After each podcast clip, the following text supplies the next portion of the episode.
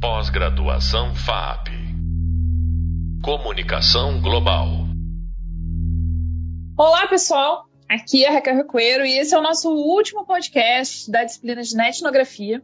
E nesse episódio, para encerrar, a gente vai falar de um tema importantíssimo para quem trabalha com pesquisa e mais ainda para quem trabalha com pesquisa etnográfica, a ética.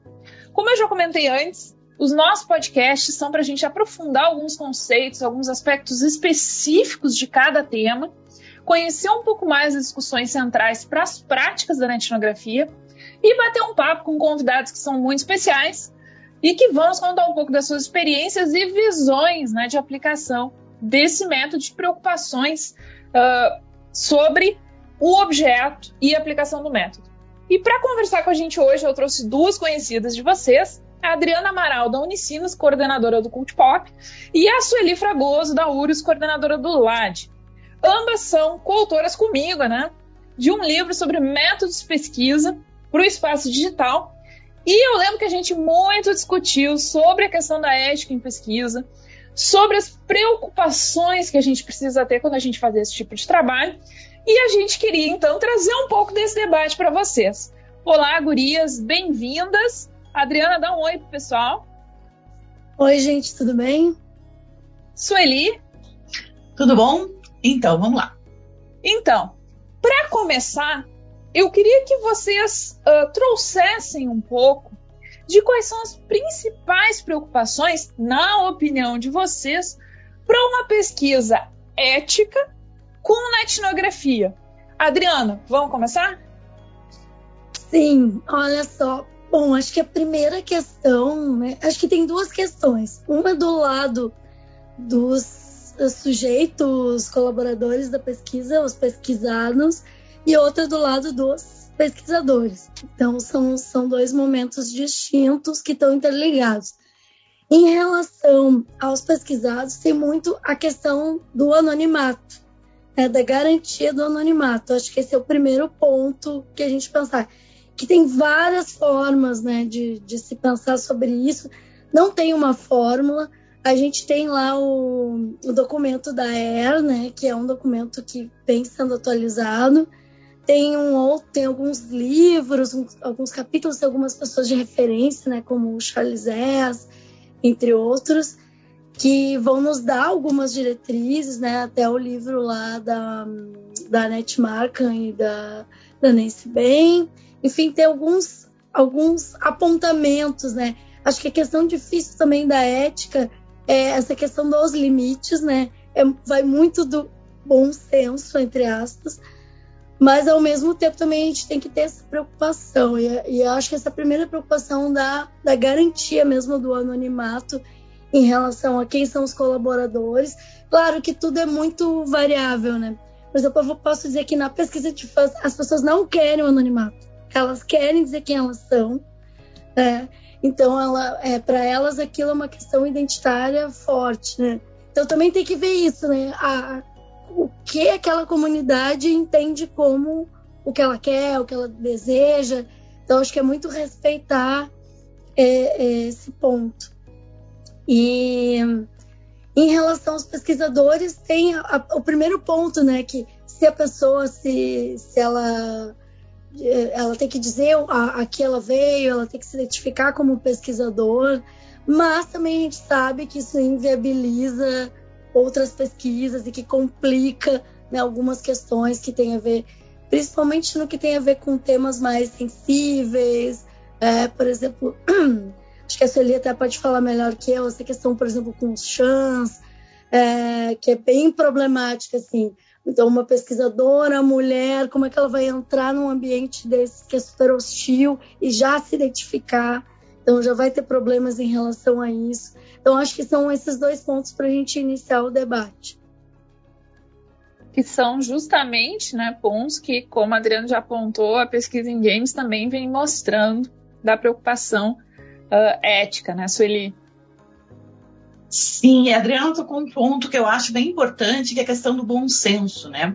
Um dos problemas que a gente tem uh, quando vai tentar uh, registrar pesquisas e, e né, uh, fazer a pesquisa passar pelos procedimentos no, no, mundo acadêmico às vezes a gente vai ter uh, alguns problemas com princípios né, que são tomados por autoridades né, dos vários escalões, como, ah, então uma, uma pesquisa ética ela faz X, né? Mas às vezes realmente você vai ter nas condições de trabalho específicas ou naquele tipo de grupo específico, como a Adriana falou, uh, demandas né, que são contrárias até ao que está nessa regra. E aí é muito difícil você falar, não, a ética é uma questão de bom senso. Bom, mas né, se todo mundo tivesse bom senso, a gente não precisava estar discutindo isso aqui, né? Então é, é muito complexo. E aí eu acho que um dos, dos recursos, uma das coisas que é muito poderosa, é poder realmente falar com as pessoas, falar com outras pessoas sobre isso. Então, por exemplo, se eu tivesse hoje que entrar num grupo desses e tal, eu vou falar, se for um grupo que eu acho que, não, esse grupo tem alguma semelhança com o grupo de fãs, eu vou falar com a Adriana, uh, esse grupo tem alguma semelhança com o tipo de pesquisa que a Raquel faz, eu vou falar com ela, ou vou falar com outras pessoas e não tentar decidir sozinho também? O que é que é esse, esse padrão, esse, essa referência de bom senso? Porque a gente sempre todo mundo acha que tem bom senso, né? A minha observação aí desses grupos malucos que eu estou observando agora, de desinformação e tal, todo mundo ali dentro acha que, que tem bom senso, está sendo perfeito e tal. O que eles estão falando está completamente dentro dos, das referências, acho que isso é importante. E eu acho que um ponto muito importante para a gente pensar a ética é a questão da proteção, uh, como a Adriana levantou, dos sujeitos, né, das pessoas que estão ali e também do pesquisador. Né?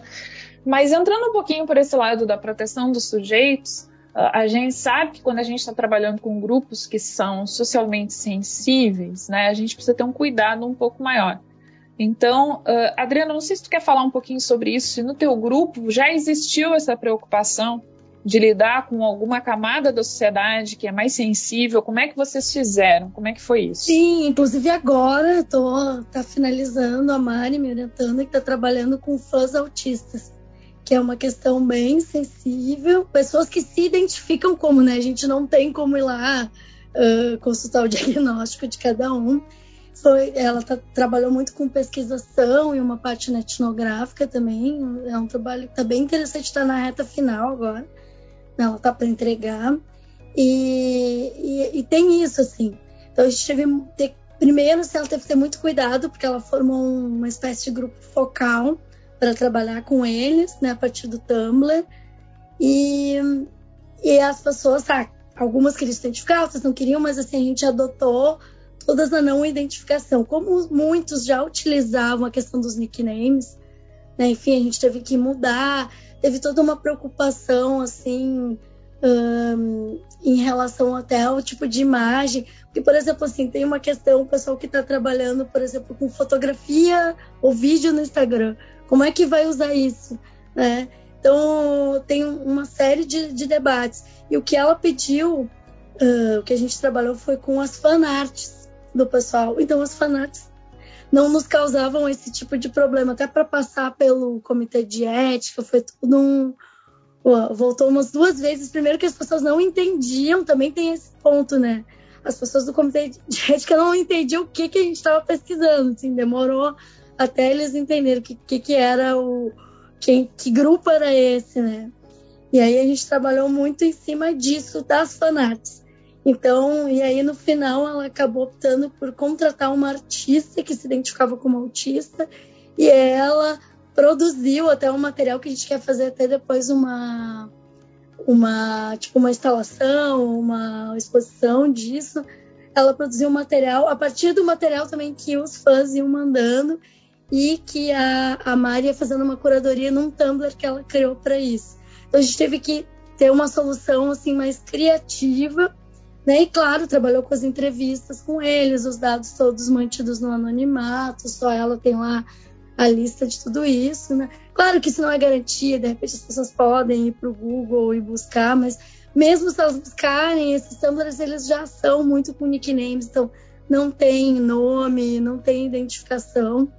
Então é um pouco nesse sentido, assim, né, que a gente trabalhou muito em cima, uh, era muito em cima dos do que, que eles consideravam como personagens autistas ou não, qual era a discussão que eles queriam trazer em cima de seriados, filmes, videogames, enfim, a, a questão do autismo mesmo. Então, como era uma coisa mais do coletivo em si, então acho que não, não nos criou tanto problema. Mas já sei, por exemplo, que tem algumas indicações. Eu fiz uma banca recentemente com o pessoal de Recife, uh, de um, um rapaz que estava trabalhando, por exemplo, com as fotografias dos cosplayers no Instagram. Né? E aí, como que tu vai anonimizar isso? Se a pessoa, de certa forma, ela é pública. Aí tem alguns autores que estão indicando essa questão já também das commissions, de contratar artistas para desenhar. Isso tiraria um pouco, né? E aí não indicar arroba, enfim, tem uma. E aí tu vê que, por exemplo, tinha muitos dos cosplayers nessa tese que eu fui, que eles dizem, não, mas eles querem ser identificados, porque o trabalho deles é um trabalho visível, de visibilidade, né? Como fala lá a Brooke Duff. Então é, é muito complexo, né? A gente não tem uma receita pronta. Isso ele pegando uh, gancho nisso que a Adriana falou, a gente vê que a preocupação de ética na pesquisa digital ela não é uma coisa que sempre existiu, né? Ela é uma coisa que Lá no início não se pensava tanto, porque está na internet, os dados são anônimos, e a partir uh, de um certo momento a gente começa a construir. Eu acho que talvez o Charles S. seja a pessoa que realmente começou a chamar atenção para isso né, na pesquisa. Uh, e a gente começa a se preocupar mais com essa questão sobre uh, pensar né, nas garantias dos sujeitos e também no resguardo né, desses dados na internet. E eu sei que tu participasse muito tempo né, de grupos onde essa discussão começou e, e, se ampliou. E eu queria que tu nos contasse um pouquinho sobre isso e sobre como tu viu essa mudança. Porque até hoje no Brasil, eu sempre tenho a impressão que a gente está um pouquinho atrasado, né? A gente não discute as coisas que já estão sendo discutidas, que já são, inclusive, lei em países da Europa, né? É, eu conheci o Charles S, na verdade, em 2003. Eu estava pensando agora, fazer 20 anos que conheci o Charles S, que coisa, né? E vocês estavam falando e eu estava pensando nisso. E eu, eu fui para primeiro o congresso da ER, e quando eu cheguei lá, tinha, enfim, estava tentando né, pegar o máximo possível, de aproveitar o máximo possível, e tinha esse workshop sobre ética em pesquisa, e eu fui realmente assim, não se falava muito nisso no Brasil, eu sabia que tinha coisas de ética e tal, porque minha irmã está na área da saúde pesquisando lá, então eu ouvia ela falando, e a minha irmã também vinha de uma formação no exterior, e quando chegou no Brasil, ela dizia que era muito incipiente aqui, em comparação com o que ela tinha visto. Para nós, ninguém nem falava nesse assunto. Para nós era uma coisa, enfim, que não se levava em questão. Quando eu cheguei nesse workshop, a primeira coisa que eu vi foi uma reação que eu acho que é a reação da maioria das pessoas e que é um pouco a minha reação, na verdade, que é assim, até o último minuto eu vou evitar trabalhar com isso, porque, nossa, sabe, vai virar uma guerra, né? E toda vez é isso, quer dizer assim, agora eu vou então entrar no campo de observar, de fazer uma pesquisa etnográfica e tal, e aí se avança para uma para uma situação em que você tem que levar mais um monte de coisa em conta. E nesse primeiro workshop eles discutiam uh, o fato de que tinha dado uma brecada nas pesquisas nos Estados Unidos e na Europa quando se obrigou as pessoas a uh, não é se submeterem, eu não nem gosto dessa palavra, sabe? A, a parar para pensar nisso mesmo. E aí depois, né, dá para perceber assim o processo uh, olhando para o que eles relatavam, um processo uma, uma retomada e nessa retomada vai nascer o documento que a Adriana mencionou, que tem lá os, as guidelines éticas e tal, sempre em transformação, sempre em reconfiguração. E, acima de tudo, uh, eu acho que rendia muito o fato de que eles continuavam fazendo esses workshops e cada vez mais gente, cada vez mais lugares do mundo participando e contando coisas que aconteciam para eles, né? E eu estava pensando quando a quando a Adriana estava falando, e aí quando você me fez essa pergunta também me ocorreu, que uma coisa que naquele primeiro workshop eles não falavam, né? E na verdade eu vi pouco falar em, até hoje, é da questão do pesquisador. Eu acho que isso se torna mais evidente agora.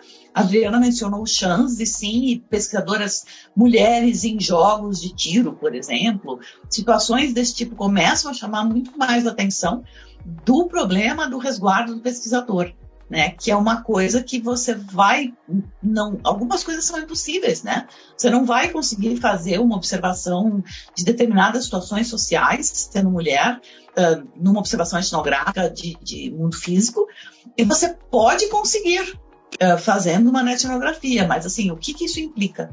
Né? E, e, a primeira impressão que a gente tem é assim, ah, eu faço lá um personagem homem, mas não faço. Eu me lembro muito claramente lá no meu doutorado ainda, e eu defendi doutorado antes da virada do milênio, né? E eu me lembro fazendo uma disciplina de, de etnografia na, no doutorado, e eu, o professor falava disso, assim, que você vai entrar e você não pode interferir. E também a questão uh, da mentira e tal. E eu fui fazer um trabalho de disciplina e eu entrei como um personagem homem e tal, mas levou assim cinco minutos para alguém falar: seu jogador é mulher. Eu nunca mais esqueci essa frase. Né, que foi assim, meu Deus, sabe? Que será? Eu nem me acho tão feminino, o que será que eu faço que deu essa identificação? Então, isso é bem interessante. E depois, né, quando eu levei para a sala de aula, o professor discutindo: é ético fazer isso? Dizer que eu sou quem eu não sou? Né, que também é uma questão importante. Agora, se eu disser que sou quem sou em determinadas situações, eu estou me expondo a um risco violento. Pesquisando agora os, os pessoas da teoria da conspiração e tal, eu tenho tido que trabalhar com uma, com uma personagem, porque é muito arriscado você se identificar, correr o risco de ser descoberto, né? E ao mesmo tempo, poxa, é ético fazer uma pesquisa, não dizer, estou aqui pesquisando vocês, né? porque eu acho que são todos pirados, não dá para fazer isso. Então é um negócio muito complicado.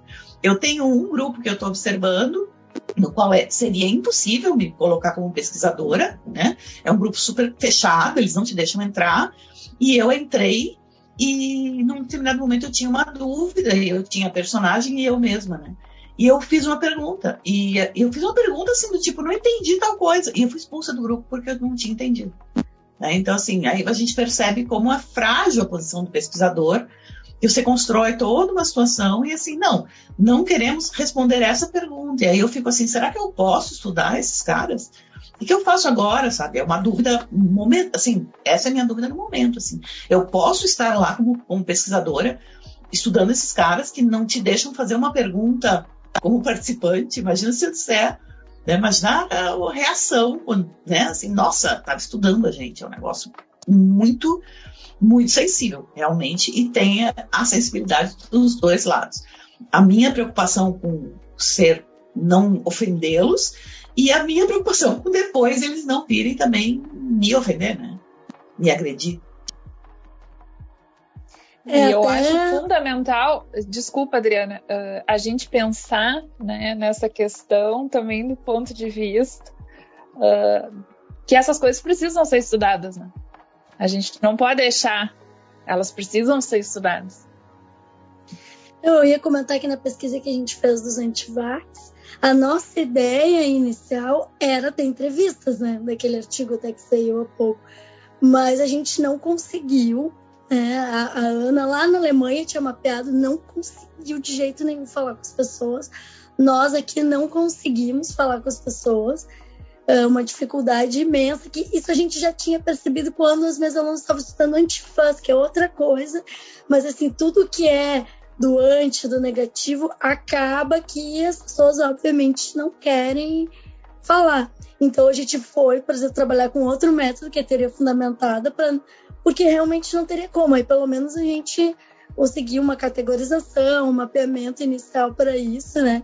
Uh, sem, sem o contato, mas uh, teria que pensar numa outra estratégia para isso que também assim, a gente chegou a pensar uh, lá na Alemanha na questão presencial, mas aí a gente já está se arriscando também a né, tá convivendo com antivax, né? Então era uma coisa muito complicada. Uh, então é isso, tem grupos que realmente inviabilizam determinadas, determinadas técnicas e métodos e até pelo nosso próprio resguardo, né?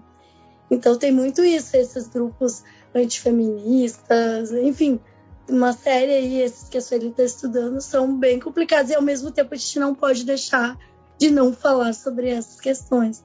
Então é muito complexo. Tudo Eu que eles querem que a gente não fale. Claro. E eu acho importante a gente lembrar também que a ética não é só uma característica da pesquisa acadêmica, né? Ela também precisa ser levada em conta na pesquisa de mercado. Eu não sei se vocês já se depararam com algumas questões éticas em pesquisa de mercado quando estiveram usando na etnografia. Olha, eu até o momento assim não me deparei assim, tá, talvez, né? Se fosse pensar mais a fundo, mas como eu fiz coisas muito pontuais, que eram muito específicas, que já tinha liberação da, das próprias marcas, então eu ainda não não vi. Assim, para mim o mais difícil é que eu tinha, sei lá, teve um caso ano passado que eu trabalhei que eu queria ter falado coisas em aula e eu não podia porque eu assinei um contrato de confidencialidade. Então, aí para mim, como professora, achei mais difícil, assim, tive que dar dando voltas e não pude usar aquele exemplo, que seria um exemplo ótimo para sala de aula. Então, foi mais nesse sentido, mas claro que com certeza coisas mais de mais de uma duração mais longa ou coisas assim, acho que são mais complicadas nesse sentido. Engraçado que a minha experiência com isso, como em pesquisa de mercado e tal, é como uh, sujeito de pesquisa observada, né?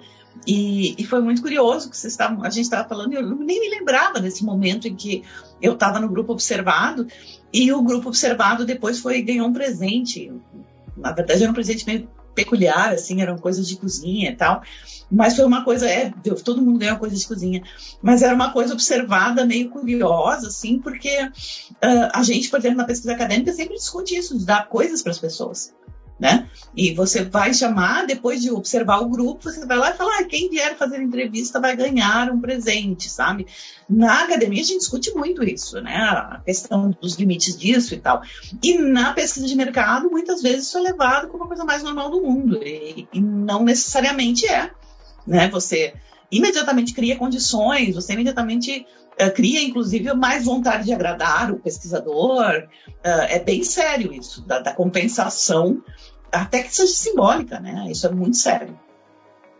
É, quando a gente trabalhou ali numa pesquisa sobre o pessoal das cenas musicais, que a gente criou grupos e tal, uh, o que uh, a gente tinha uma estratégia, claro, é uma outra estratégia, não é essa de dar presentes, mas a gente tinha uma estratégia uh, deles desenharem mapas, enfim, é, e eles trazerem materiais deles, do acervo deles, flyers, fanzines e tal, para gerar mais essa discussão.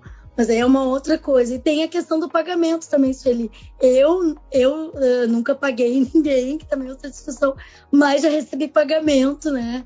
Eu participei de duas pesquisas em Harvard que eu recebia pagamento, uh, aí coletava sangue, fazia coisas bem da área da saúde mesmo. Então, quando eu morei lá, então era bem é bem interessante e a gente não tem muito essa discussão, bom, até porque não tem esses valores para ser pago, mas, é, é, mas eu acho que são coisas que a gente precisa também falar mesmo essa questão dos, dos presentes mesmo. E eu ressalto isso também como uma questão importante, porque ela pode uh, acrescentar uma tendenciosidade na pesquisa que não foi prevista antes, né? Não é que não é para pagar, não é isso. É que tem que ter muito claro o que está se fazendo e como está se fazendo né, nesse tipo de pesquisa. Gurias, então, já nos encaminhando para o encerramento desse podcast, uh, eu não sei se vocês querem dar um tchau para o pessoal. É, eu acho bem importante que eu acho que você conseguiu fazer uma coisa muito legal, Raquel, de trazer. E uma coisa que eu estava gostando horrores de ouvir a Adriana falando sobre coisas que ela participou, e fico imaginando quanto isso é importante também uh, para quem está fazendo a disciplina, quem está assistindo o podcast, de ver que são coisas que a gente está enfrentando no dia a dia. Não é uma coisa abstrata, não é uma coisa muito distante, não. Isso, eu queria agradecer aqui a Raquel pelo convite e é sempre bom a gente falar, porque a gente não sabe também o que está acontecendo. Acho que isso que a Sueli alertou de conversar com colegas, conversar com os pares, ir em busca. Eu sempre, eu sempre vou atrás, né? Então, de conversar com as pessoas. Isso é, um, é essencial. Acho que esses exemplos mostram mesmo na prática a dificuldade que a gente, as dificuldades que a gente está enfrentando. Isso que a gente nem entrou nessa questão, por exemplo, da LGPD, dos dados, Uh, né? Por exemplo, eu tenho uma pesquisa lá com o da Alemanha, essas pesquisas a gente usa um outro sistema lá de armazenamento que não é o do Google, não é o da Microsoft, que é algo feito pela universidade. Então tem toda uma, uma, uma questão bem, uh, bem pé no chão, assim, bem prática também, que precisa ser falada. Bom, pessoal, essas foram a Sueli Fragoso e a Adriana Amaral coautoras do livro Métodos de Pesquisa para a Internet comigo, né, que está nas nossas indicações, discutindo ética e pesquisa na etnográfica. Foi também o nosso último podcast.